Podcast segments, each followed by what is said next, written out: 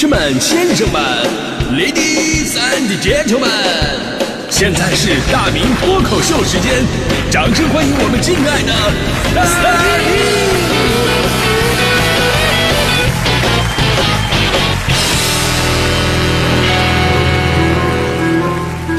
明！好，欢迎各位来到今天的大明脱口秀，我是大明啊。今天咱们说的话题呢，跟运动有关系，因为今天呢是世界滑板日。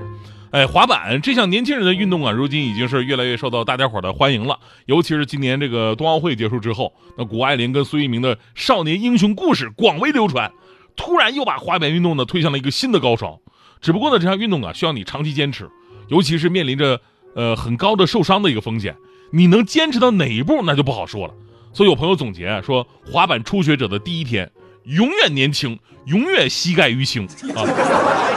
滑板初学者的第二天，滑板的尽头是骨科；滑板初学者的第三天，出板九五新就用过两次，骨折价出。作为一个理智的人呢，咱们买板啊，就不要看哪块好看或者自己喜欢，而是要看哪块二手卖得出去，对吧？买了板儿第一件事呢，不是看哪有场地，而是先看自己有没有交医保。毕竟啊，视频里边人家滑的是滑板，生活当中我们滑的是血小板。所以呢，咱们今天说的话题，你运动的时候最怕遇到什么？那么对于滑板这种极限运动来说呢，肯定就是受伤。所以呢，呃，朋友们啊，真的想练的话呢，无论是在雪地上面，还是那种，呃，带轮的，在普通地面上那种滑板，一定要找一个好的老师教一教。毕竟啊，这种运动受伤，卡秃噜皮倒是无所谓，就怕卡秃噜瓢，你知道吗？反正我肯定不会去尝试啊！一个是因为我跟所有平衡有关的运动我都不擅长，我至今不会骑自行车。另一个呢，我是喜欢那种有对抗的那种运动，不是去跟地面对抗啊啊，那多硬啊！我我喜欢跟人对抗。年轻的时候踢足球，体重大了以后呢，我打篮球，我发现打篮球真的是太好了。打累了呢，你可以直接靠在别人的身上，你歇一会儿，对方这个时候还以为啊，你这哥们是在跟我对抗啊。然后他就使劲的扛住我，给了我一个支撑，哎，让我靠的特别舒服。但打篮球呢，有很多闹心的事儿，你会经常在场地上遇些遇到一些特别奇葩的队友跟对手。本来呢，你打篮球是为了开心，顺便还能有个社交作用，哎，社交作用啊，真的是很重要，大家关系好，完事儿撸个串什么的，对吧？有的时候不同球场还有不同的人脉资源。你不总是感叹现在哎呀社交机会少，关键时候找不到认识的人吗？我跟你说这很简单，你就去你要办事的那个单位旁边附近的球场打两次球就能碰到一个关键人物。真的，我举个例子啊，比方说，哎呦我肚子疼疼的要命，哎呦肚子到底怎么了？我要看病，想找个专家好好看一看，找什么黄牛要号这不用，你就去北京那个东单球场，里边打球的好多都是协和的大夫。那你可能会说了，我也看不出来谁是协和的，那么脸上又没写着协和两个字儿，那怎么分辨啊？你这样，我教你一招啊，你呢到了那个球场之后啊，你就捂着心脏，你嗷的一声惨叫啊，你就往地上一倒，你看谁过来把你放平做急救，还能熟练的使用 AED 除颤仪，这个人肯定就是协和的。这时候你就突然起来抓住他的手，问他认不认识肛肠科专家。开个玩笑啊，就是咱们倒不用这么极端，但打球啊，真的是一个很好的认识朋友的办法。这个时候呢，大家伙没有身份的区别，大家都是球友，对吧？而且还要相互配合，这种信任感自然而然的就提升了。所以刚才我那段真没瞎说，您还真有可能会遇到一些贵人什么的。但是啊，咱们今天讲的，咱们今天讲的是运动时候的闹心事儿。那接下来呢，咱们要反过来说，好好吐吐槽。打球本来是个很好的社交方式，那就像我刚才所说的，就怕你遇到一些奇葩队友啊，或者奇葩对手，那种感觉你不用说交朋友了，可能篮球这项运动你都会放弃。就据我这么多年野球场的经验，我总结出了篮球场的四大烦人之神。那家伙，那真的是烦人，他妈妈给儿子开门，烦人到家了。那第一大神呢，是借口之神，借口之神。本来大家伙呢技术啊有好有坏，能力有高有低，状态有起有伏，这都很正常。有的时候不用你解释什么，我们都懂，谁也不会说指着你鼻子说哈哈哈，你打的好烂啊，对吧？虽然我们心里可能是这么想的吧，但是其实我们不会说出来呀。不过呢，有些人呢总是先人一步，把自己水平不行的所有的责任归结到种种的客观原因，比方说这个地滑还有坑啊，球瘪还有包啊，框高有点歪呀。衬衫勒肩膀啊，短裤硌裤裆啊，没网不好瞄啊，队友太坑爹呀，阳光太刺眼呐，往眼镜往下掉啊，穿鞋没穿好啊，是吧？啊，总之就不是自己的问题。所以这个时候，我建议朋友们真的可以向我学习。作为一个水平极其有限的选手，我一般投篮不进呢，我不会有任何的表示，我只是无奈的摇摇头，还带着一丝苦笑，有一种曾经的枭雄如今卸甲归田的那种沧桑感。然后再加上篮球场的一句著名的名言：“我的，我的，我的。”你知道吗？这样就显得自己很高级。啊，第二大神呢，就是裁判大神。我们都知道，野球场哪来的裁判呢？对不对？都靠大家伙自觉。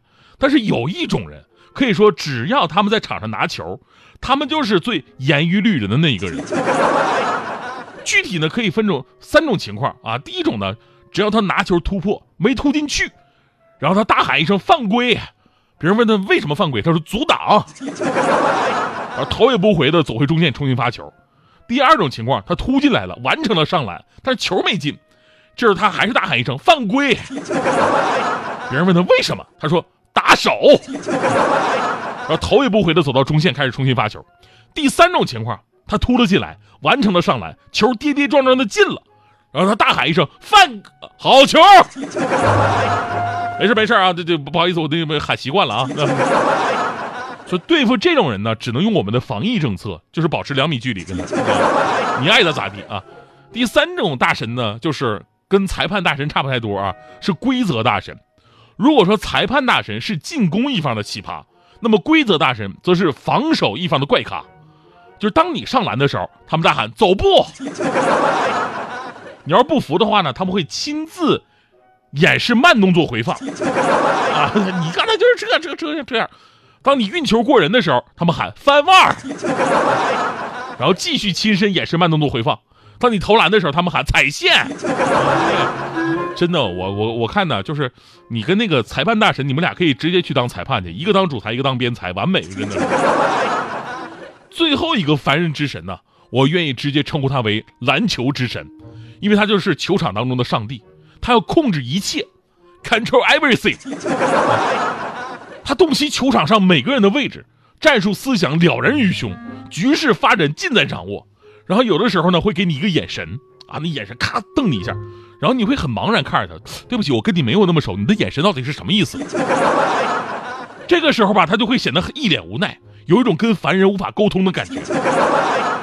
然后干脆呢就把球啊挎在腰间，另一只手比比划划，然后用那种不容置疑的语气说：“跑位。”由于被他的气质所震慑，大家伙积极跑位挡拆。然后呢，我终于是跑出一个空档，没有人防我了。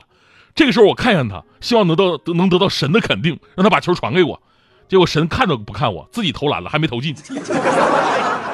哎呦，你说你让我跑位，我跑的费劲巴拉的，我就跌跌撞撞，我不像你的，你你球不给我，你自己投了。然后正在我发呆的时候，他突然喊呢：“你抢板儿，你想啥呢？”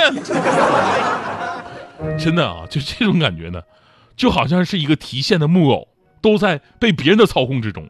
主要是什么呢？提线木偶起码还有根线儿我纯属是声控的。这家伙我还乖乖我去抢板儿，我回家才意识到我这是不是就是贱呢？我这个，所以不知道大家伙有没有遇到过这样的人啊？总之，这四尊大神如果出现在球场，我真的会敬而远之。毕竟凡人之躯确实比肩不了神明啊。而至于伤病啊，就是相对于滑板这项运动来讲呢，其实打篮球受伤的概率小很多，而且一般都是小伤啊。所以说，嗯，我是觉得不要因为害怕受伤就拒绝一些运动。我们的身体呢，只有经过适度的摔打，才会变得更加结实。而且呢，有的时候受伤啊，还能让你看明白一些人情世故。想当年我在上大学的时候打篮球，有一天打比赛，啊，突破上篮的时候滑倒了，我扭伤了脚踝，我被几个同学架到医务室了。我寻思打几个电话，我通知一下吧，先告诉我妈了。我妈当时很着急啊，严不严重啊，儿子要不要去医院拍个片儿啊？我就很感动，然后打电视，呃，打打电话给我们那个同寝室的室友，我让他来扶我一下。结果寝室那哥们沉默了一会儿，问：“那你那个上篮进没进？”最后我打电话打打的是我女朋友啊，我寻求一下关心，然后我女朋友居然问我：“扶你去医务室的是男生还是女生？”都是谁？所以说我跟你说，我今天呢我已经退出篮坛了，你爱谁谁吧你。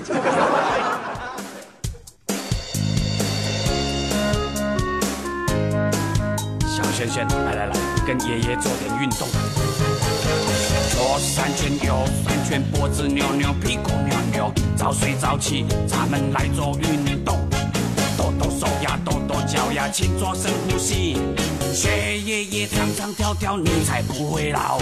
小咪咪，小咪咪，做人可气，快乐容易。爷爷说的容易，早上起床哈啾哈啾。不要乱吃零食，多喝开水，咕噜咕噜。我比谁更有活力。左三圈，右三圈，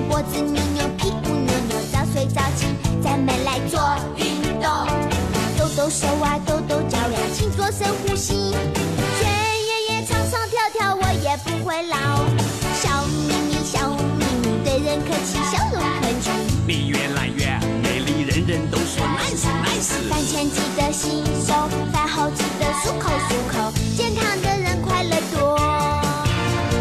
左三圈，右三圈，脖子扭扭，屁股扭扭，早睡早起，咱们来做运动。抖抖手啊，抖抖脚呀，请做深呼吸。学爷爷唱唱跳跳，我们不会老。